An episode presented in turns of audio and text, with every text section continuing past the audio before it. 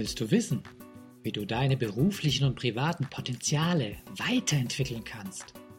Möchtest du dein Unternehmen erfolgreich und deine Beziehung harmonisch führen? Dann bist du hier genau richtig. Das Spektrum für deine Entwicklung. Hallo und herzlich willkommen. Diese Ausgabe ist ganz besonders interessant für dich, wenn du mit anderen Menschen im Unternehmen zusammenarbeitest. Sei es, dass du der Chef des Unternehmens bist oder im Management tätig bist oder die Verantwortung für die Auszubildenden trägst. Und natürlich für alle, die sich mit dem Gedanken tragen, bald den Schritt in die Selbstständigkeit zu gehen. Wenn man sich mit dem Thema Führung beschäftigt, stolpert man sehr schnell auch über solche Schlagwörter wie Führungskompetenz, soziale Kompetenz, Motivation bis hin zu werteorientiertes Denken und Handeln. Warum ist es denn so wichtig, sich bewusst mit diesen Themen auseinanderzusetzen und sich selbst weiterzuentwickeln? Na, das ist ganz einfach. Der größte Schatz, den ein Unternehmen hat, sind seine Mitarbeiter. Und wenn ich einen einzigartigen Schatz besitze, dann sollte es doch selbstverständlich sein, diesen zu bewahren, zu pflegen und nach Möglichkeit ihn auch wachsen zu lassen, oder? Die Wirklichkeit schaut in vielen europäischen Unternehmen und vor allem in großen Konzernen aber ganz anders aus. Der wahren Natur des Schatzes ist man sich oft nicht mehr bewusst. Statt ihn zu hüten wie Diamanten, wird er eher geplündert und manchmal sogar verheizt. Anders ausgedrückt, stellt die Bewältigung alltäglicher Führungsaufgaben so manchen Manager vor kleinere oder größere Herausforderungen. Manche Experten vergleichen Führung mit einem Handwerk, und dass es in der Praxis nicht so gut bestellt ist. So meint zum Beispiel der Erfolgsautor Fredmund Malik, in keinem anderen Beruf liegt die Ausbildung so im Argen wie Management. Niemand würde in ein Flugzeug steigen, wenn die Piloten eine den Managern vergleichbare mangelhafte Ausbildung hätten. Das ist ein Zitat aus seinem Buch Führen, Leisten, Leben.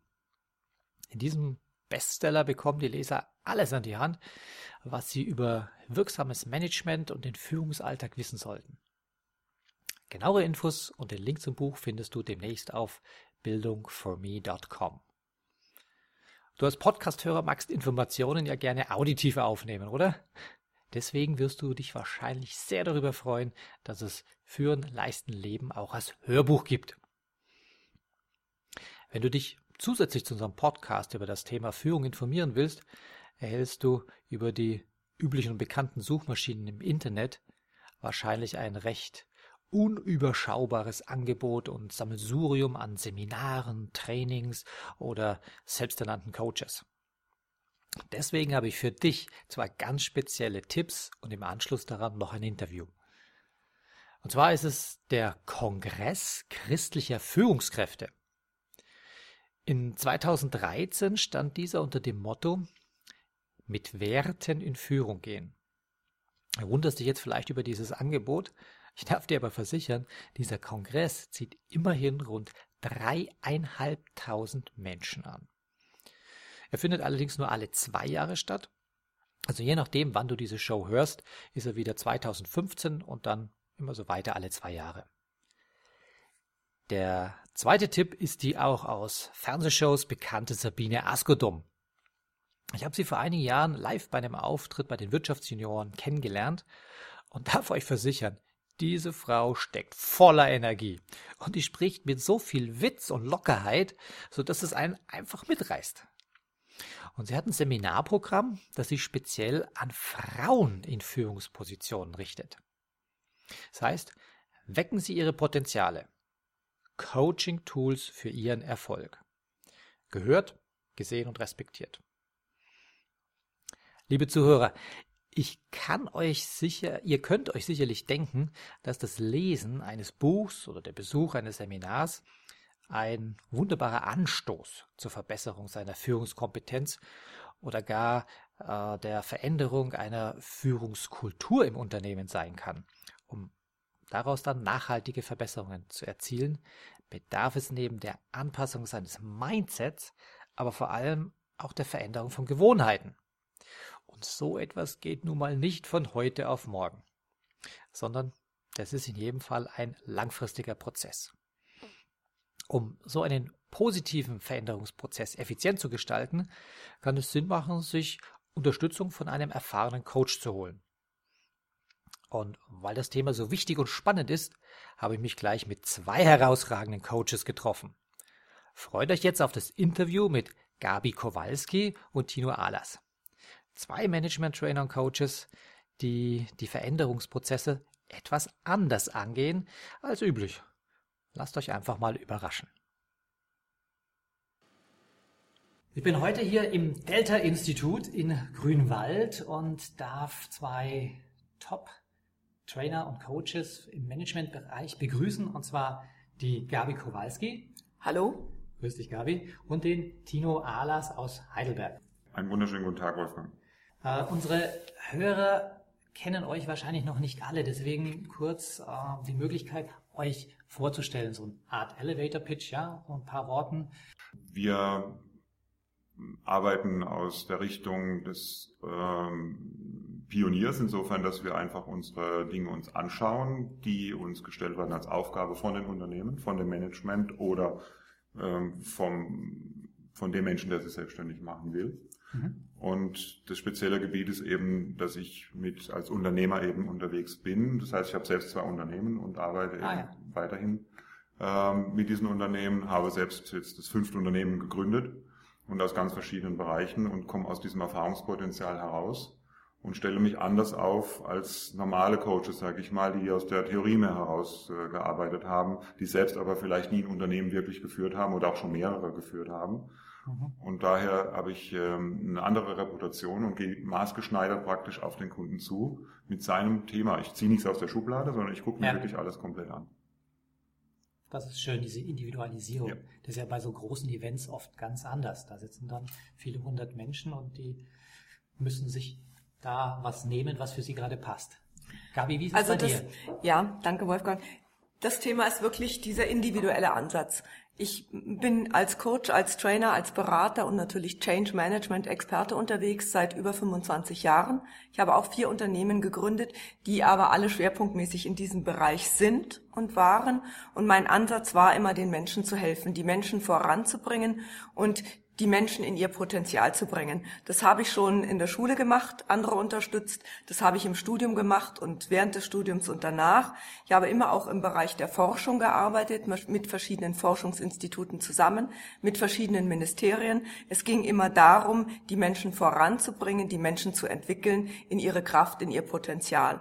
Und von dem Einzelnen kommt man automatisch dann ins Unternehmen und vom Unternehmen kommt man wieder zurück zum Einzelnen, weil die Veränderungsprozesse Prozesse, auch in den Unternehmen, in denen wir sind, müssen ja erstmal beim Einzelnen im Kopf stattfinden. Mhm. Und das, was uns definitiv unterscheidet von äh, vielen großen sogenannten namhaften Partnern ähm, im Bereich Change Management Consulting, ist, dass wir wirklich individuelle Ansätze erarbeiten. Mit den Unternehmern, mit den Führungskräften und den Mitarbeitern. Es ist also nichts Schema F, sondern es ist immer lösungsorientiert und individuell. Das höre ich sehr, sehr gerne und das ist ja genau die Ausrichtung von diesem Podcast. Es geht darum, den Menschen eine Plattform zu bieten, wie sie sich individuell weiterentwickeln können. Und das ist ein wichtiger Punkt, Wolfgang. Ich lasse mich da kurz einhaken, weil es geht nicht um die Werte alleine des, des Unternehmers, oder des, äh, des Gründers, sondern es geht um die Werte der Mitarbeiter, die dort eben auch arbeiten. Die Werte der Mitarbeiter, wenn sie erkannt werden, wenn sie gefördert werden, das ist das absolut höchste Potenzial, was ein Unternehmer überhaupt hat. Es sind seine Unternehmen, also seine Mitarbeiter im Unternehmen, weil die stehen direkt in der Korrespondenz mit dem Kunden draußen. Und wir haben auch immer wieder erlebt, dass in den Unternehmen, gerade in den großen Unternehmen, wo jetzt auch in den letzten Jahren ja ganz groß die Compliance-Debatte war, wo es im Endeffekt um werteorientiertes Führen geht, um werteorientiertes Handeln und um Wertschätzung, dass von oben vom Management den Mitarbeitern gewisse Ehrenkodizi oder ähm, Commitments aufoktroyiert werden, die aber im Unternehmen dann nicht gelebt werden, weil sie von den Mitarbeitern gar nicht getragen werden. Und wenn ich solche Systeme oder solche ethischen Systeme, Denksysteme nicht gemeinsam entwickle mit den Menschen, ja. sondern von oben aufoktroyiere, dann funktionieren sie nicht. Und das ist dann wieder unsere Arbeit, da reinzugehen und zu schauen, wo steht jeder Einzelne, ja. wo können wir ihn abholen, wo können wir ihn motivieren und begeistern, wieder für sein Unternehmen, für sein Management und ihn da zurückzuführen. Und dann von der Basis, also einmal bottom-up und einmal top-down zu schulen und sie alle abzuholen. Und das ist auch ein Ansatz, den du sonst bei den anderen Unternehmen, die in dem Bereich tätig sind, nicht hast. Die schulen eigentlich immer alle wirklich top-down und interessieren sich nicht für die Mitarbeiter. Und bleiben hochtheoretisch und bringen nicht die praktischen Beispiele nachher auch ein, damit der Mitarbeiter wirklich die Hand gereicht bekommt, sich auch abgeholt fühlt und gezeigt bekommt, wie geht es wirklich in der Praxis. Es gibt, es hilft nichts, wenn ich den Mitarbeitern praktisch äh, ein, ein, theoretisches Blatt Papier in die Hand drücke, ja. sage jetzt lese das mal und schulen wir das mal in der Theorie. Vom, vom, vom Buchlesen hat noch keiner Reiten gelernt. Also das muss man dann schon noch selber praktisch ausführen und da sind wir eben ganz stark, weil wir eben aus von der theoretischen Seite in die praktische Umwandlung mit dem Einzelnen gehen, dass, bis das mit dem Unternehmer nachher dann auch wirklich ähm, zahlenorientiert oder erfolgsbasierend dann nachher abholbar ist, dass wir das sehen, dass die wirklich dann nachher konkret die Ziele auch erreichen. Wir sind extrem zielfokussiert von den Dingen, die wir mit den Mitarbeitern, mit dem Unternehmen abstimmen. Da hat Tino uns jetzt eine Steilvorlage gegeben zum Thema Mentaltraining. Hm, natürlich muss man dann schon auch noch reiten lernen, aber man kann natürlich geistig, mental viel vorbereiten. Und das Spannende war jetzt im letzten Jahr, da hat Tino einen der SAP-Gründer trainiert, auch im Golfbereich und vor allen Dingen zunächst mal mental. Und es gibt eben sehr wohl so etwas wie mentales Reiten und mentales Golfen und auch andere mentale Techniken, die man zunächst mal geistig mental bewältigen kann, um dann in der Praxis besser, schneller, erfolgreich zu sein. Ich denke, es ist die Kombination von beiden. Das ist ganz, ganz wichtig. Ähm, eine spezielle Frage an dich, Tino. Du bist ja in deinem früheren Leben oder auch noch heute Juwelier gewesen. Mhm. Praktizierst du? Bin ich immer noch, ja. Job? Immer, immer noch. Ja. Wie, wie kommt man jetzt von, von so einem äh, kreativen Job zum Coaching? Naja, schau her, ich ähm, habe ja auch gesagt, dass mein Werdegang ein ganz anderer ist. Also ich muss ein bisschen ausholen insofern, dass ich mit zehn Jahren begonnen habe, eine spezielle ähm, Selbstverteidigungslehre zu beginnen mit einem Koreaner. Das hat zehn Jahre ähm, meiner, meines Lebens praktisch sehr stark beeinflusst. Einmal durch die Zen-Philosophie, aber auch logischerweise durch das, dass ich eben auch große Meisterschaften bis zu Europameisterschaften gegangen bin, äh, mir verholfen, dass ich sehr früh als Trainer schon eingesetzt wurde. Nicht nur jetzt in, in der Schule selbst, in der Kampfschule selbst, sondern eben dann auch in speziellen Bereichen wie Mentaltrainings. Das habe ich dann auch in der Sportkompanie bei der Bundeswehr natürlich auch weiterum vollzogen mit ganz spannenden Leuten, die dann bei Olympia auch waren und so weiter später. Und dann habe ich natürlich diese Konzeption der Mentaltrainings, der speziellen Ausrichtung schon sehr früh als Trainer begonnen. So, das nächste war jetzt dann, dass ich ähm, vom Studium ja mit der Physik äh, damit stark behaftet war und dann eben ja mein, mein Physikstudium dann vorangetrieben habe, also ganz anders in der Forschung nachher auch gearbeitet habe. Und dann eben merkte, das ist gar nicht das, wo ich so wirklich hin will. Und daraufhin habe ich dann irgendwann das Handtuch geschmissen, mhm. weil das Laborarbeit einfach mir zu, zu stupide war, sage ich jetzt mal. Also schon spannend aufs Projekt bezogen, aber die Kommunikation mit Menschen und, und Menschen auch zu fördern, das, das, das war gar nicht möglich in diesem Labor, weil wir alle wie Scheuklappendenker da drinnen waren und uns nur auf ein Thema fokussiert haben. Und das war nicht das Leben, wir haben im Leben vorbeigelebt sozusagen, also bin ich da raus und habe dann ähm, zu dieser Zeit ähm, mit meiner Ex-Frau damals, die schon in diesem Bereich tätig war, mir das angeschaut und habe festgestellt, das ist ja unglaublich schön. Es ist eine Leidenschaft, die in mir schon ewig heranwuchs, also als Kind schon. Und dann sagte ich, wow, ich lerne komplett um. Ich schmeiße also alles hin, habe ihn wirklich hingeschmissen, habe mir das angeguckt, also bin nach Pforzheim, nach Idar-Oberstein, habe das Ganze dann richtig aufgearbeitet als Juwelier, also richtig in Lehre praktisch gemacht und mhm. habe dann aber während der Zeit schon einen Außendienst mit aufgebaut und ein ganz komplettes neues Vertriebssystem entwickelt, also Pionierarbeit in dem System geleistet und habe dann gesagt, okay, lass uns neue Konzepte für unsere Juweliere entwickeln, lass uns verschiedene ähm, Schaufensterthemen stellen, dass der Juwelier in Norddeutschland weiß, was in Bayern passiert und umgekehrt, weil die waren teilweise sehr betriebsblind, weil sie eben kaum bei den Kollegen geguckt haben. Und habe ich ein komplett neues Konzept entwickelt mit einem sehr effektiven Außendienst, äh, was sehr schwierig war, weil die mir nicht zuhörten anfangs, weil ich war ja Quereinsteiger und die Buben waren so 40 aufwärts Arbeits, in Anführungszeichen Buben, sehr erfahrene Herren, die in dem Gebiet schon lange waren. Und ich habe sie mir einzeln dann geholt und ihnen gezeigt, dass das Konzept, was ich mache, mehr Umsatz in einer Woche produziert, als die in vier Wochen dort erreicht haben. Und diese Konzeption hat sich nachher stark durchgesetzt. Und das war praktisch mein erstes Vertriebserfolgssystem, was ich nachher in meine anderen Unternehmen auch mit eingeführt habe, immer natürlich angepasst und umgewandelt ebenfalls. Deswegen ähm, ist dieses, dieses Konzept des Trainings damals schon in den Außendienst mit eingeflossen und dann wiederum durch Juwelen bekommst du halt Kontakt durch viele Ausstellungen, die ich machte in großen Hotels, Fünf-Sterne-Häusern in Deutschland, Fünf-Sterne-Häuser in, in, Österreich auch, ähm, in Seefeld, Klosterbräu und so weiter. Ähm, kamen dann Unternehmer zu mir, die bei mir Juwelen gekauft haben. Die haben mich auch privat eingeladen, dann habe ich die ah. Juwelen hingebracht. Dann ging es vielleicht zehn Minuten um die Juwelen, aber drei Stunden ging es um deren System in der Firma. Und damals habe ich denen schon Ratschläge gegeben und habe denen gesagt, was sie vielleicht mal umwandeln könnten, was in der Personalführung vielleicht klemmt oder die Kommunikation vielleicht da und dort nicht funktioniert oder der Vertrieb vielleicht da und da mal ein bisschen gepusht werden könnte. Und dann kamen die auf mich zu nach und nach und haben gesagt, mach doch da einen Beruf draus. Und ich gesagt, lasst mich in Ruhe, viel zu anstrengend, ich will nur meine Juwelen machen. Und dann haben die mir über einen Stundenlohn dann angeboten, dass er jetzt wäre ich ja verrückt, wenn ich da ablehnen würde, okay. weil die Konzeptionen damals bei denen gepasst haben. Und so ging das mit dem Training los und das ging schon vor 20 Jahren los, dass es im kleinen Stil und dann immer größer wurde und so kam ich dann international irgendwann dann auch auf die Bühne, indem ich halt mit großen Mentoren gearbeitet habe, wie mit Bob Proctor und äh, Jack Canfield oder mit äh, Anthony Robbins, mit T. Half Ecker und so weiter. Also auch mit den deutschen Trönern, wie eben Nikolaus Engelmann, der lange Mentor auch war, oder mit Vera F. Birkenbiel in der Vergangenheit. Ja. Also mit den Großen auch hier gearbeitet habe und sehr, sehr viel äh, mit denen auch abgestimmt habe und abgeglichen habe von meinem Wissen mit deren Wissen. Also das war sehr spannend äh, und bin da sehr glücklich darüber, dass ich eben mit diesen Menschen arbeiten durfte. Ich denke, das Besondere bei uns beiden ist wirklich dieser praktische Zugang auch. Seitdem ich zwölf oder dreizehn bin, gebe ich Nachhilfe oder habe ich Nachhilfe gegeben, teilweise 25 Nachhilfeschüler.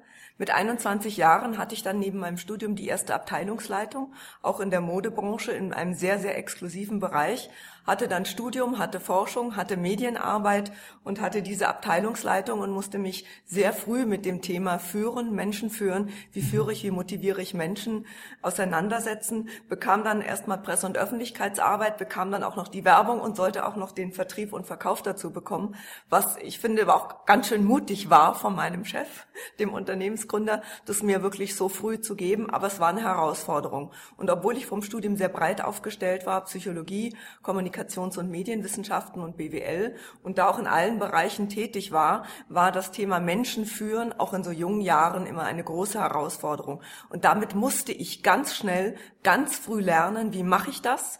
Denn durch mein Alter, durch meine Erfahrung und auch jetzt durch meine Körpergröße konnte ich nicht überzeugen. Und von daher haben wir einfach einen unterschiedlichen Zugang, aber sehr, sehr viel Erfahrung, Tine und ich gemeinsam auch, wenn es darum geht, Menschen aufzubauen, zu führen, zu motivieren, in ihre ihre Kraft zu bringen, weil wir beide ganz, ganz lange schon in dem Bereich tätig sind. Lass mich was ganz Konkretes fragen. In äh, euren Seminarunterlagen findet man den Begriff Leadership. Da können sich viele was drunter vorstellen, aber Führungsethik. Was versteht ihr beide genau darunter?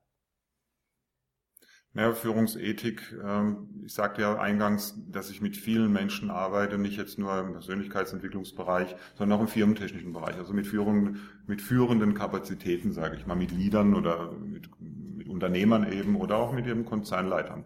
So, und dort stelle ich eben fest, dass dort unter Ethik zwar die eigene Ethik in irgendeiner Form verstanden wird, aber die Solidarität mit den Mitarbeitern, diese Dankbarkeit den Mitarbeitern gegenüber, die Wertschätzung, die Achtung, ähm, dass, dass diese Geschichten nicht abgestimmt werden oder einfach kaum herrscht. Also ich zitiere das, das schwäbische Zitat in, in der Vielfalt, was viele andere Speaker auch natürlich schon zitiert haben. Nicht gelobt ist gelobt genug. Ich mache es jetzt nicht in Schwäbisch.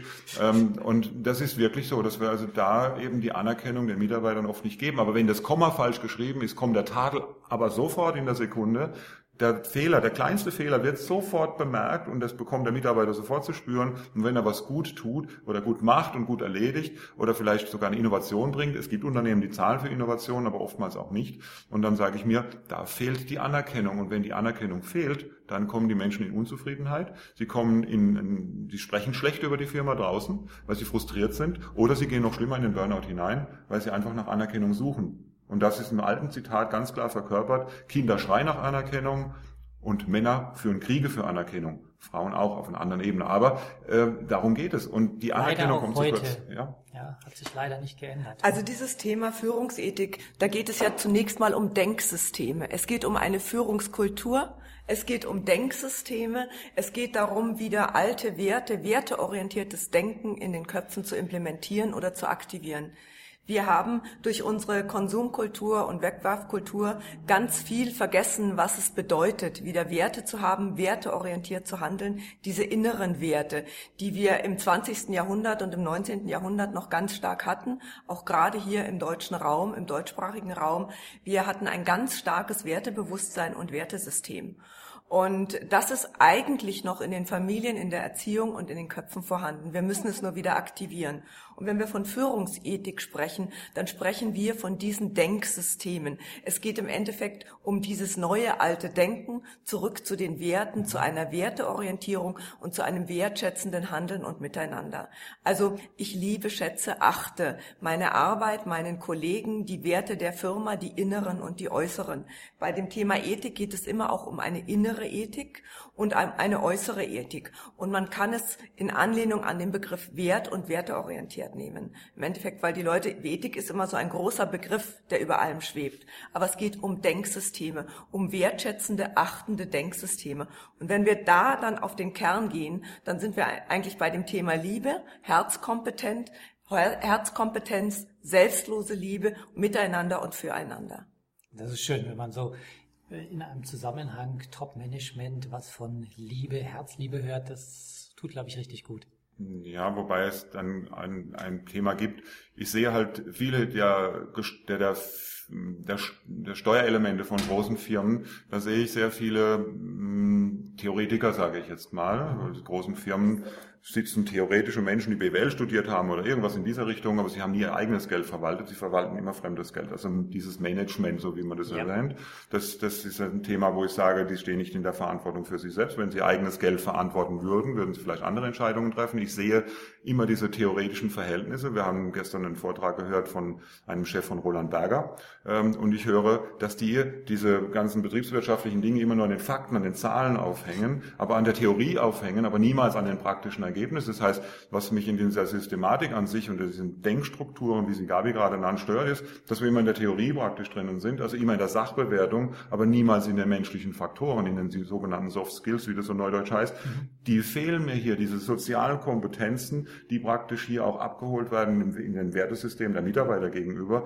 und nur immer eben die Zahlen und die Fakten gelesen werden. Das ist der eine Punkt, aber das ist nur ein Punkt, das ein Unternehmensführer tatsächlich soll. Und dann hole ich mir noch theoretische Berater da rein, die mich als Manager praktisch schützen, weil ich mich dahinter verstecken kann, weil dem Berater hat ja gesagt, wir sollen diese Entscheidung treffen, ob das jetzt nur eine gute oder eine schlechte ist. Wenn es eine gute ist, ist es noch gut. Aber wenn es eine Fehlerentscheidung war, der Zehntausende, Hunderttausende von Euro von seinem Beraterunternehmen bekommen hat, kann ich als Manager sagen, hm, war nicht mein Fehler, der war's. Und hier fehlen mir die Entscheiderkompetenzen, die ein, ein familiengeführtes Unternehmen sehr wohl noch verkörpert und ganz anders lebt. Und ich denke auch an, an diese Zitate in der Beraterbranche. Wir haben immer gesagt, wenn ein Unternehmen sich entschieden hat, Leute rauszuschmeißen, dann holen sie McKinsey. Weil McKinsey hatte immer nur diese Lösung. Und wenn man jetzt sieht, welchen Ansatz wir vertreten, wir gehen eben rein, schauen, wo ist das Potenzial, welche Kräfte, welche Stärken, welches Können, welche Fähigkeiten haben die Menschen dort, wie entwickeln wir sie und was machen wir mit dem, was wir haben. Man kann sich immer entscheiden, reduziert man und sagt, okay, wir entlassen Leute, wir fahren den Gewinn runter, wir fahren den Umsatz runter, wir gehen in den Mangel oder wir sagen, wir gehen in die Fülle. Und das hat auch etwas mit Führungsethik und Führungskultur zu tun. Und das ist das auch, was wir dann in die Unternehmen bringen, zu den Menschen bringen, dass wir immer sagen, wir können im Mangel denken und alles reduzieren und runternehmen oder wir können schauen, was ist alles da und was machen wir zusammen. Wie bringen wir jeden in seine Kraft, wie bringen wir jeden in sein Strahlen. Ich hatte zum Beispiel Mittwochabend hier lauter Unternehmerinnen sitzen und wir haben über das Thema Werte und Ethik diskutiert und einfach mal überhaupt entwickelt, was sind Werte für uns und was bedeutet Ethik. Ganz, ganz spannend. Das, diese Diskussion hätte die ganze Nacht gehen können. Toll. Habt ihr es aufgezeichnet? Nein, haben wir nicht. Okay, das nächste Mal vielleicht. Ähm, ihr seid ja nicht nur erfolgreiche Trainer und Coaches, sondern ihr seid ja auch Initiatoren und Veranstalter von größeren Events. Könnt ihr kurz dazu was sagen? Also ich denke, da muss Tino jetzt was sagen. Der hatte 2012 eine Weltpremiere mit internationalen Speakern, ein Riesenevent, wie es noch nie in Deutschland stattgefunden hat. Und da ist er jetzt einfach mal gefragt. Da bin ich jetzt ganz ohr.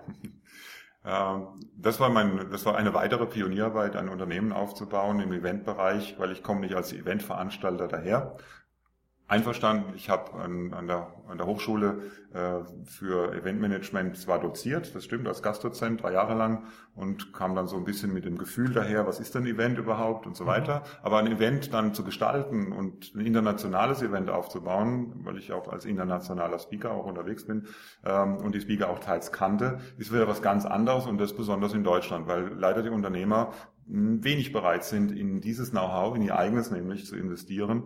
Die sagen, schicken lieber ihre Mitarbeiter, wenn sie es überhaupt schicken, anstatt sich selber mal dahin zu setzen. Das erlebe ich also in anderen Ländern anders. Das kenne ich auch aus meiner speziellen Branche, ist das sehr, sehr ähnlich. Also wir schlafen hier tatsächlich, was diese Weiterbildung im Unternehmertum angeht, äh, weil sie alle im Hamsterrad sitzen und alle unter, unter Angst praktisch stehen, dass morgen vielleicht der Job von jemand anders torpediert wird. Wir haben viele Headhunter draußen und so weiter. Okay, aber 2012 war das tatsächlich, dass ich elf verschiedene Länder da hatte also ich hatte wirklich äh, von Singapur bis Kanada Speaker da, die dort sehr, sehr populär sind, wie die Besten in dem Gebiet, eben, wo sie sind. Also auch Australien war hier oben. Und äh, der, mein, mein Superstar war in dem Fall Jack Canfield, der immerhin ähm, 500 Millionen Bücher in 47 Sprachen verkauft hat. Das muss man sich mal überlegen, über die Hühnersuppe für die Seele, der Titel. Oder ähm, dann gab es eben auch die ähm, Success-Prinzipien von ihm, das war auch ein Bestseller, die 64 Success-Prinzipien von eben des Erfolges. Und ähm, dieser Jack Canfield äh, ist sehr populär und die Deutschen kennen ihn nicht. Das stellte ich jetzt auch beim letzten Event, wo wir uns ja gesehen haben, Wolfgang, mit mhm. ähm, Sir Richard Branson, stellte ich auch fest. Klar, die, die Spitze kennt den Sir Richard Branson, aber so effektiv genau, was das so macht in Deutschland, wissen, die Deutschen wissen es einfach nicht. Und die breite Masse schon mal gar nicht, die kennen den Menschen gar nicht. Ja. Und wenn ich eben nach London oder beziehungsweise England gehe oder nach Australien oder sonst wo, als Australien sowieso, da ist ein Superstar, aber in Amerika gehe auch, dieser Mann ist dort ein bekannter Unternehmer, weil 400 Unternehmen aufgebaut, Multimilliardär, ist schon was. Egal. Auf jeden Fall, dieses Event 2012 war in der Größenordnung wie in Hamburg, etwa mit 1000 Leuten. Und ähm, das war äh, spannend über drei Tage ganz verschiedene Bereiche zu sehen. Die Speaker waren aufeinander aufgebaut. Das heißt, das Thema, was, vor, was der erste sprach, wusste der zweite und baute ah, auf dieser Systematik auf. Und es ging eben um Führungselemente, es ging eben um Ethik, es ging um Persönlichkeitsentwicklung, es ging um Verkaufsstrategien, es ging um Internetsystematiken. Wo stehen wir morgen im Internet? Was sollten wir als Unternehmer tun im Internet? Klar sind wir keine Internetmarketer, aber wir sollten zumindest ein grobes Gerüst darüber wissen. Wir schlafen hier Vollkoma in Deutschland, was Internetmarketing angeht. Leider. Und da sitzen die Unternehmer da und verschlafen den Anschluss. Ich war in Asien, die sind zehn Jahre voraus. In Asien, selbst in Vietnam sind die uns voraus. Das muss man sich mal überlegen. Das galt als Entwicklungsland. Und die Amerikaner brauchen wir nicht drüber reden. Also die sind einfach viel, viel weiter und wir verschlafen das Konzept. Gestern habe ich einen Satz gesagt, wenn ich den noch hier einführen Gerne. darf. Ich habe mich gestern mit dem Chef von Roland Berger insofern angelegt, dass ich oh. gesagt habe, äh, wie kann es sein, dass Sie als Berater die Unternehmen hier in Deutschland nicht aus Internet ausrichten und die im Internetsystem ebenfalls beraten? Wie kann es sein, dass führende Unternehmen sich mit Amazon verheiraten, weil Amazon beherrscht den Internetmarketing-Bereich, die wissen, wie es funktioniert, aber die Gewinne geben die Unternehmen ab und die Gewinne fließen nach Amerika. Wieso bleiben die nicht bei uns im Land? Wieso kriegen wir das nicht hin, mit Beratersystemen wie von Roland Berger so zu initialisieren, dass die Leute sich selber aufstellen können? Und die Antwort, die dann kam, war Null. Es kam keine Antwort, sagte, das wäre nicht unsere Aufgabe. Das machen andere Systeme und so weiter. Und das habe ich, da, fiel mir nichts mehr ein. Äh, das ist so wie eine Narkotika, die ich auf den Schädel gehauen bekomme. Unglaublich. Das äh, ist ja eine ganz ähnliche Aussage, die du jetzt hier getroffen hast, wie wir auf dem Leiter Feierkongress gehört ja. haben von Uli Eckert. Ja, der ja. hat das ja auch gesagt. Genau. Äh, wieso schaffen wir es nicht? Wir haben tolle Produkte, wir haben tolle Menschen, tolle Wirtschaft, ja. aber äh, das Geld geht letztendlich dann von einem deutschen Autor, ein Buch, das in Deutschland gedruckt wurde, geht dann letztlich ähm, der nicht der Umsatz, aber die Marge geht dann an ein amerikanisches Unternehmen. Warum genau. schaffen wir das nicht in unserem tollen Land? Wir sind ja kein Entwicklungsland hier in Deutschland, dass es hier bleibt. Für unsere Menschen. Ja. Ja, liebe Zuhörer, das war der erste Teil des Interviews und die Fortsetzung könnt ihr dann in drei Tagen herunterladen. Falls euch diese Show gefallen hat, würde ich mich über eine positive Bewertung bei iTunes sehr freuen. Je mehr Leute diesen Podcast hören, desto mehr Menschen können ihr Potenzial positiv entwickeln. Und das ist doch gut so, oder? Wenn du noch mehr Folgen hören möchtest, dann klicke den Abonnieren-Button auf bildungforme.com oder auf iTunes. So, das war der Bildungsspektrum Podcast von und mit Wolfgang Hertlicker. Bilde dich selbst und dann wirke auf andere durch das, was du bist. Friedrich von Humboldt.